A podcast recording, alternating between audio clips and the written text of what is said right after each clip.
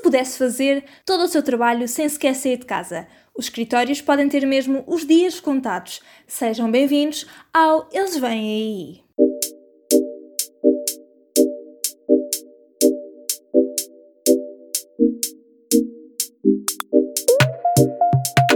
Olá e sejam muito bem-vindos ao Eles Vêm Aí, um podcast sobre o futuro do trabalho e os trabalhos do futuro. O meu nome é Isabel Patrício, eu sou jornalista e escrevo sobretudo sobre trabalho e impostos. Sejam bem-vindos ao quarto episódio do Eles Vêm Aí, depois de termos falado de rendimento básico e condicional, da semana de trabalho de 4 dias e de side hustles, vamos agora conversar sobre teletrabalho. O que é que estão a achar deste meu podcast? Eu confesso que depois do ânimo inicial estou a sentir alguma dificuldade em manter-me na linha. Se calhar só preciso de ir consumir o conteúdo que recomendei na semana passada. Para quem não ouviu, na última segunda-feira eu sugeri o canal de YouTube chamado Michelle B, da australiana Michelle Barnes. O episódio era sobre side hustles e eu achei que o melhor era mesmo deixar-vos um canal que desse dicas sobre como tornar esse trabalho paralelo num sucesso. A verdade é que não tenho seguido os meus próprios conselhos e sugestões. O episódio desta semana, por exemplo, foi um tanto procrastinado. Ainda que esteja muito interessada sobre o tema sobre o qual vamos falar hoje, todas as noites em que devia estar a preparar o episódio eu só queria desligar e, portanto, a preparação deste episódio foi sempre adiada e adiada. E é aí que puxo a brasa ao segundo episódio deste meu podcast, a Semana Trabalho de 4 Dias, e as maravilhas que pode fazer para o nosso bem-estar mental e para a nossa produtividade. Todos nós temos rotinas intensas que podem ser melhoradas com um bocadinho de tempo a mais para simplesmente pensarmos e relaxarmos. Essas rotinas intensas não começam propriamente no momento em que chegamos ao escritório, mas em todo o processo envolvido nessa viagem entre a nossa cama e a nossa secretária. A minha rotina geralmente é a seguinte: levanto-me, ainda em modo zombie, e vou comer um snack leve. Passo meia hora a ver vídeos no YouTube, porque esse é o meu vício, visto o equipamento de corrida e lá vou eu treinar. Regresso do treino, arranjo-me e arranjo as minhas coisas e lá vou eu apanhar 20 minutos de metro e mais 15 minutos a pé até chegar ao jornal. Não há nada de extremamente estressante neste encadeamento de tarefas, é verdade. Mas entre a casa e o escritório há todo um momento em transportes públicos e em que eu estou exposta às condições meteorológicas que me deixam sempre de nervos em franja. E é aí que entra o truque mágico desta semana, o teletrabalho. Isso especialmente num momento com todas as novidades tecnológicas e num momento marcado pela eliminação de postos de trabalho que justamente exigiam a presença física do trabalhador. Essa eliminação acontece, claro, à boleia dos robôs. Se antes um posto de trabalho estava ligado ao sítio onde o trabalhador o exercia, muitas vezes porque era aí que estava, por exemplo, a matéria-prima que o trabalhador tinha que transformar durante o seu processo produtivo, hoje essa posição tenderá a estar ocupada por um robô e o humano é remetido às tarefas não ligadas ou não tão ligadas a esses bens fixos, físicos e que exigem a tal presença. Mas antes de avançarmos neste processo e nesta conversa, mais uma vez, no episódio de hoje, vamos seguir as rubricas de sempre, começando com o meu primeiro encontro com esta matéria, passando pelos exemplos lá fora e os casos cá dentro, desvendando o lado negro dessa promessa que parece tão idílica e terminando, como é habitual, com a sugestão da semana. Segue o Eles Vêm Aí e desta vez é sobre teletrabalho que vamos falar. A primeira vez que ouvi falar de teletrabalho foi numa aula de inglês, estava eu no ensino básico. Estávamos a fazer um exercício de listening, salvo erro, e a personagem principal explicava os desafios e as vantagens de trabalhar longe do escritório, trabalhar à distância. Para mim, o teletrabalho era uma utopia com possibilidades de concretização muito baixas. Mas que sabia eu? Nada. À minha volta, os exemplos de trabalho sempre estiveram muito ligados ao espaço físico concreto. A ideia na minha cabeça não podia ser mais simples. O trabalhador desloca-se a um local e é aí que ele trabalha. Na minha cabeça estavam também outras mentiras, como por exemplo, quantas mais horas fizeres, melhor trabalhador és. Essa última ideia felizmente está de partida, mas a primeira tende a resistir. Não é que eu acho que o teletrabalho continua a ser uma utopia. Seria absurdo pensar isso, mas confesso que tendo a ter ainda alguns preconceitos que preciso muito, muito urgentemente de eliminar. Mas o que é que é o teletrabalho? Vamos seguir a definição que está inscrita na lei portuguesa.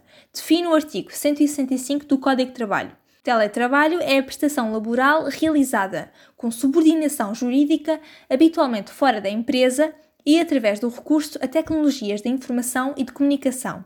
Ou seja, é um trabalho à distância, longe do escritório, mas perto da empresa. E como? Bem, através das mais variadas tecnologias como o Slack e o Skype, e até mesmo o telefone. Ferramentas que permitem uma comunicação rica e completa entre os trabalhadores e os diferentes degraus de uma mesma empresa. O conceito de teletrabalho é vizinho do conceito de smart working, que é trabalho remoto parcialmente, ou seja, não na totalidade do tempo. Portanto, o reinado dos trabalhos que exigem deslocações estressantes até ao escritório está a chegar ao fim, exatamente com este teletrabalho e com o smart working, trabalhos a partir de casa, em que cada trabalhador está munido apenas de um telemóvel e de um computador com acesso à internet. E onde entram os robôs? Bem, estamos cansados de dizer por aqui que à boleia da robotização milhares de empregos vão desaparecer, 1,1 milhões só em Portugal, de acordo com um estudo recente. E esses empregos serão, sobretudo, tarefas rotineiras e repetitivas, muitas vezes ligadas a processos que exigiam exatamente a presença física dos trabalhadores. Logo, a automatização dessas tarefas deixa em aberto um espaço para a criação de novos empregos, talvez mais criativos, mais desafiantes até intelectualmente, e que não estejam ligados a um espaço, mas simplesmente ligados à competência do trabalhador, sem ter em conta se esse trabalhador está plantado no escritório, se está a escrever a partir da cama ou se do seu café favorito. O exemplo internacional que vos trago esta semana não podia vir mais recomendado. O famoso Instituto de Tecnologia norte-americano, MIT, experimentou o teletrabalho, ou melhor, uma versão de smart working. Durante pelo menos um ano, a Faculdade de Gestão do MIT permitiu que os seus 35 trabalhadores prestassem serviços a partir de casa pelo menos dois dias por semana. Isto para melhorar a forma como esses trabalhadores lidavam com o stress e ansiedade do trabalho, mas também para gerir melhor a forma como conciliavam a vida profissional, pessoal e familiar. E nos dias em que não estavam no escritório, esses trabalhadores tinham a possibilidade de usar um robô que os substituía, de certa forma, em termos físicos, mantendo a relação e proximidade com os seus colegas. E esse detalhe não é um pormenor a ser esquecido. Segundo disse o diretor executivo da faculdade ao Business Insider, esses robôs eram um elemento importante neste esquema do teletrabalho, porque permitiam a conexão entre colegas como se os trabalhadores remotos estivessem realmente no escritório. No outro exemplo, Emily Dreyfus, que trabalhou na revista Tecnologia Wired, disse algo semelhante sobre usar robôs para substituir trabalhadores remotos. Acho que o robô humaniza o trabalhador remoto, disse Emily. Mas que vantagens tem trocar o trabalho a partir do escritório pelo trabalho a partir de qualquer lado que lhe apetecer, até mesmo da sua cama? A primeira é a já referida conciliação entre a vida familiar, pessoal e profissional, especialmente porque deixa de perder tanto tempo nas viagens entre a sua casa e o escritório. Outra vantagem está ligada à produtividade. De acordo com um estudo levado a cabo pela Universidade Norte-Americana de Stanford, os trabalhadores remotos são 13% mais produtivos que os trabalhadores que estão em locais de trabalho tradicionais. O estudo em questão observou 249 trabalhadores do setor dos serviços num período de 9 meses. Os trabalhadores remotos fazem menos pausas, diz o estudo, e estão mais satisfeitos com o seu trabalho. Além disso, tiram menos dias por estarem doentes. Depois, há que referir também os custos ambientais. Sem a necessidade de levar o carro todos os dias até ao escritório, desaparece toda essa parte da sua pegada ecológica e o mundo também agradece. Começamos este podcast com uma definição de teletrabalho que veio diretamente do Código do Trabalho português. Portanto, não restam dúvidas de que esse conceito, pelo menos, já está previsto na nossa lei. À luz da lei atual, qualquer trabalhador pode encaixar-se neste regime de teletrabalho desde que haja um acordo entre as partes, isto é, entre o trabalhador e o empregador, e a mudança do regime fica inscrita logo em contrato.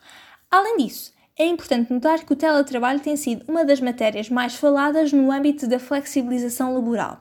Aliás, no programa 3 em linha, que foi apresentado pelo governo no ano passado, o teletrabalho era indicado como uma das práticas para incentivar nas empresas que aderissem ao Pacto de Promoção da Conciliação da Vida Profissional, Pessoal e Familiar. Ou seja, reconhecia-se que o teletrabalho era uma ferramenta útil e necessária para efetivamente conciliar as diferentes esferas da vida de uma única pessoa.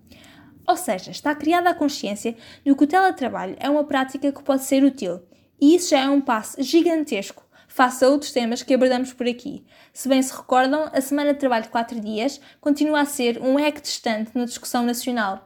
O teletrabalho, pelo menos, já está na ribalta, já está na nossa lei. Ainda assim, e de acordo com o Livro Verde das Relações Laborais, entre 2010 e 2016, o número de contratos de teletrabalho caiu 65,4%, ocupando uma expressão residual no contexto português. De qualquer modo, esse mesmo relatório mencionava que este regime de teletrabalho é um bom índice de modernização das empresas. A verdade é que, ainda que não sigamos pelo caminho do teletrabalho, esse trabalho completamente à distância, é preciso pelo menos equacionar cada vez mais soluções como o smart working.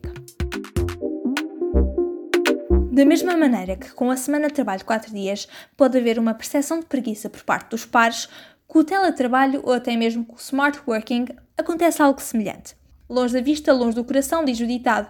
E aqui pode aplicar-se o mesmo. Daí ser tão importante nesta fase da transição o uso daqueles robôs que imitam a presença do humano. Os trabalhadores que trabalham à distância receiam que os pares façam julgamentos sobre essa escolha e isso é naturalmente negativo. Depois há toda a questão de como separar a vida profissional da vida pessoal, já que as duas esferas passam a conviver no mesmo espaço.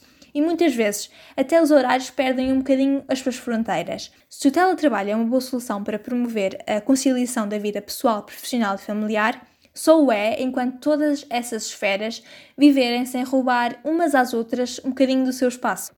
E isso torna-se especialmente difícil quando um trabalhador tem todo o tempo livre do mundo para completar uma tarefa sem ninguém por perto para lhe puxar as orelhas, digamos assim. A recomendação é que esses mesmos trabalhadores criem rotinas que distingam bem o que é que é profissional e o que é que é pessoal. O terceiro desafio não está longe deste último e tem a ver com a motivação. Se é tão fácil procrastinar no escritório, ainda mais fácil é quando está em casa ou no seu café favorito. Mais uma vez, a chave deverá ser a rotina e a pressão de que, no escritório ou não, o projeto tem de ficar cumprido. Por fim, há entraves legislativos a esta flexibilização do trabalho. Por exemplo, se o trabalhador sofrer um acidente na praia, mas durante o horário de trabalho, está em causa um acidente de trabalho? A discussão está acesa. E vocês, o que acham? Não só desta última questão, é claro, mas de todos os pontos que estão a preencher este podcast. Devo confessar que nunca experimentei propriamente trabalhar remotamente. Enquanto jornalista, muitas vezes eu trabalho de sítios muito diferentes e distantes da tradicional redação e até já trabalhei algumas horas a partir de casa, mas nunca experimentei de forma mais completa este regime. A minha opinião é bastante simples: não é o escritório que faz o trabalhador. Até porque o escritório pode provocar tanta distração como estar em casa. Eu cá prefiro trabalhar fora de casa, é verdade, para separar mentalmente essas esferas. Mas esse segundo lugar não precisa de ser o escritório, concorda? Deixem os vossos comentários no meu Insta. Podem encontrar-me em ivbpatricio, ivbpatricio. Fico à vossa espera e à espera das vossas mensagens. Há muitas razões pelas quais esta discussão é tão importante. Primeiro, há toda a questão de que trabalhar num sítio que nos seja mais agradável significa menos stress, menos ansiedade e mais satisfação. E isso tende a levar a mais produtividade e a menos faltas por doença. Depois, há a indicar todo o peso mental que se retira com as penosas deslocações para o trabalho, e a boleia disso reduz a pegada ecológica dos trabalhadores, que assim não têm de usar os seus automóveis diariamente e até libertam um espaço nos transportes públicos que parecem cada vez mais estar lotados. E por fim, há a questão da conciliação das três esferas da vida pessoal, profissional e familiar. O teletrabalho e o smart working permitem que os trabalhadores percebam os seus próprios ritmos, os ritmos em que são mais eficazes, os horários em que trabalham melhor, as condições em que são mais produtivos. Tudo isso leva-nos à conclusão de que trazer mais flexibilidade é também trazer mais produtividade e é, portanto, vantajoso. É claro que os trabalhadores com filhos têm logo mil outras vantagens, como o poder passar a manhã com as crianças sem ter de andar a correr para o escritório. Esse não é o meu caso, mas ainda assim vale a pena notar que há todo um leque de vantagens também associado à questão da família. E tudo isso pode ser tão facilitado com a tecnologia atual que só me resta voltar a frisar. Tal como o hábito não faz um monge, o escritório está longe de fazer o trabalhador. É preciso rotinas, sim, objetivos rígidos, sim, mas contanto que o trabalho aparece feito ao final do dia, que é que importa de onde é que realmente foi feito? A sugestão desta semana não é um livro, não é um documentário, muito menos é um canal do YouTube. Desta vez, recomendo uma aplicação de organização de tarefas. Chama-se Trello. T-R-E-L-L-O. Trello. O Trello é uma plataforma gratuita que permite ao utilizador criar listas de tarefas a completar e permite mover cada uma dessas tarefas entre diferentes colunas à medida que estão a ser feitas ou já foram concluídas. Como é que isso se liga ao trabalho à distância, ao teletrabalho e ao smart working? Como referi anteriormente, um dos maiores desafios é criar exatamente essas rotinas que distingam o que é que é profissional, o que é que é pessoal, o que é que é familiar e essas rotinas que evitem a procrastinação. E é aí que o Trello pode ser uma ótima ferramenta, porque lhe permite gerir as várias fases de várias tarefas em poucos cliques e de forma muito limpa. Experimentem e não se esqueçam de me contar como correu a vossa experiência. Ah, e não há nada a estranhar nesta sugestão da semana. Eu bem avisei na intro deste podcast que tenho a opção saudável por organização. Mais um episódio feito do Eles Vêm Aí. 4 de 13 e um caminho tão longo ainda por percorrer. Espero que tenham gostado deste episódio. Acreditem que foi uma semana difícil e este parte também não foi nada fácil, mas espero que tenha valido a pena e que nos tenha levado a pensar sobre estas matérias de formas diferentes. A propósito, estou muito interessada em saber em que momento do dia ouvem o Eles Vêm Aí. Quando pensei em criar este podcast, pensei que seria ouvido no mesmo momento em que eu própria costumo ouvir podcasts, a caminho do trabalho. Estão a ouvir-me neste momento enquanto estão a ir para o escritório? Ou já estão mais à frente do que todos nós e estão neste momento a trabalhar a partir de casa, a recorrer ao teletrabalho ou ao smart working e a dar vida ao tema deste episódio? Escrevam-me no Insta, no arroba ivbpatricio. De resto, podem sempre deixar por lá sugestões e comentários e podemos, claro, começar uma discussão super interessante sobre o futuro do trabalho. Na próxima semana é de burnout que vamos falar. Eu sei que no último episódio eu abri essa porta e não voltei a fechar. Deixei-a encostada para o próximo episódio, para a próxima segunda-feira. Vamos falar sobre o escutamento que nos aflige e que aflige cada vez mais trabalhadores. Por esta semana é tudo. Muito obrigada por terem estado desse lado. Partilhem o episódio com os vossos colegas de trabalho, com os vossos amigos, com os vossos familiares, com qualquer pessoa que esteja interessado em explorar esse regime tão idílico que é trabalhar a partir da vossa cama. Enfim, Tenham uma boa semana de trabalho e vemo-nos na próxima segunda-feira. Tchau!